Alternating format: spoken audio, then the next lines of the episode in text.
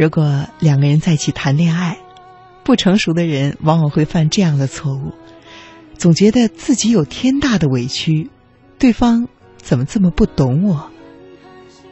口口声声的说爱我的那个人，怎么会一点都不理解我呢？其实，答案很简单：男人来自火星，女人来自金星，每个人都有不同的思维方式。比如说，一个只在解决问题，像消防员灭火一样，期待尽快的找到水枪，瞄准火源，努力灭火；而另外一个侧重于状态和情绪的表达，往往宣泄本身就是一种解决方式了。难道是场大梦？成熟的恋人是什么样的呢？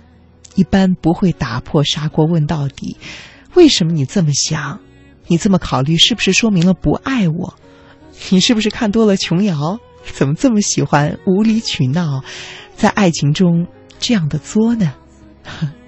须知道，恋爱不是科学，而是一门生活的艺术。我们有的时候需要的，不是懂得更多，而是包容不同。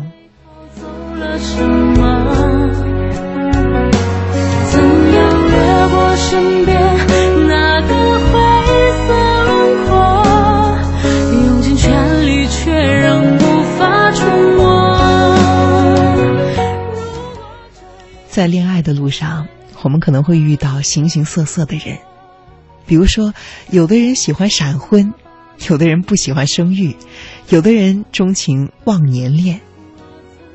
道不同可以不相为谋，但是没有必要去鄙视、抨击，甚至伤害。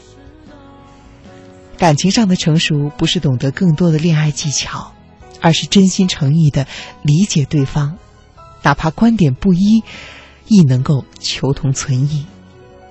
成熟呢，它也从来不是智力上的升级，而是情感上的蝶变。是什么把命运捉弄了？我曾眼看幸福已经垂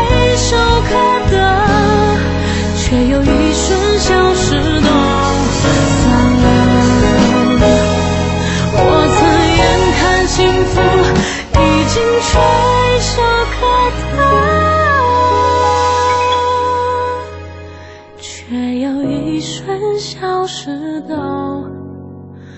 散了。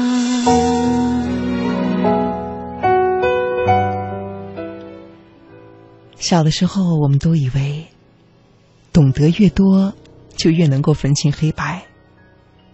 但是，其实，当我们真正长大之后，更应该了解的是，这个世界上其实并没有泾渭分明的黑白。在不同人的眼中，黑白也不一样。理解了其中的不同，并且能够包容他们，才是真正的成熟。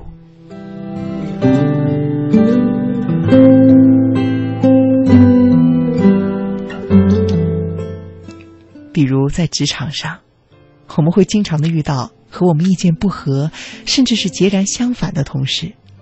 比如说，最最典型的矛盾组合就是市场和销售了。职场耕耘多年，其实我一直从事的都是以花钱为主的市场工作，跟以卖货赚钱为主的销售人员几乎有着天然的矛盾。他们总会明里暗里的抱怨：“你们市场部总是乱花钱，可是做的事情又看不到什么效果。”而我们呢，则会嫌弃他们鼠目寸光，没有战略眼光，告诉他们：“我们的钱。”可是用来做长远的品牌建设的。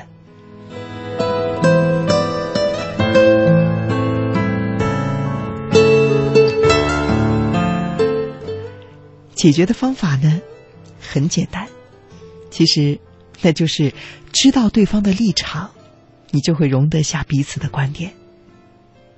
我从来没有做过销售，但是我会知道，当你每一个月都背着销量的压力。会是什么样的一种感受？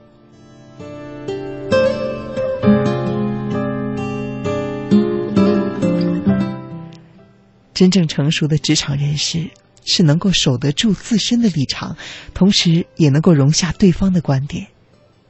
这样子才能够在必要的情况下真正的说服对方并且把对方引导到共同的利益上。退一步就算不成功也不会爆发很大的冲突。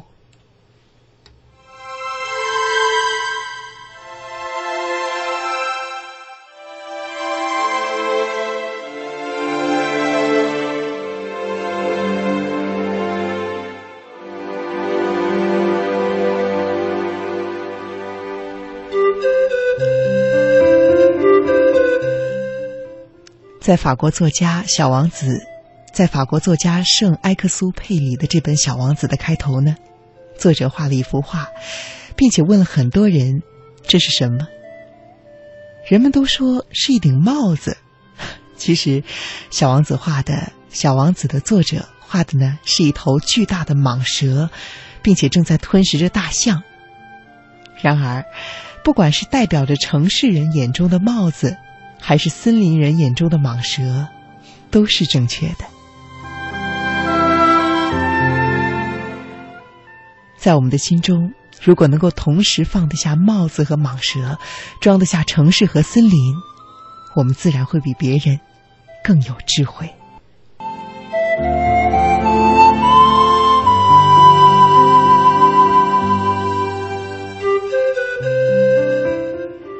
最近这两年呢，有一档叫做《奇葩说》的节目非常的火。这个节目呢，有一个最大的特点，就是一个事情两种观点相互矛盾，可是呢，从不同的立场都能够说得通。外行看热闹，内行看门道。听起来这像是一个非常热闹、普通的辩论赛，但是其实在其中隐藏着有趣的含义。比如说。在这个社会上，越来越没有什么单一的真理，还是更加的注重多个角度看问题，更加包容。还比如说，辩论赛中你会看到，其实你很容易被别人的观点所左右。你原来坚信的一种观点，可能因为几句话就让你失去了自我。那么，你原来的坚持就是正确的吗？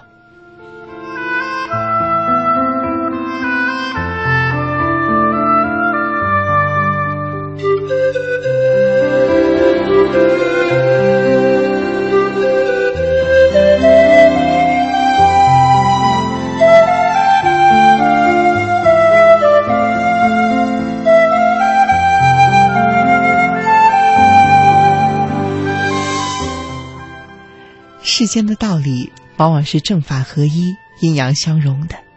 可惜，当我们还是小孩子的时候，我们很容易把人分成好人和坏人。我们的世界里只有黑和白，没有中间的部分。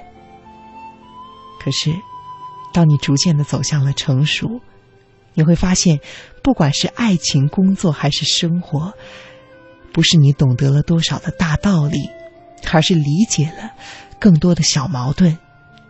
不是你结交了多少志趣相投的人，而是接纳了更多不和的人。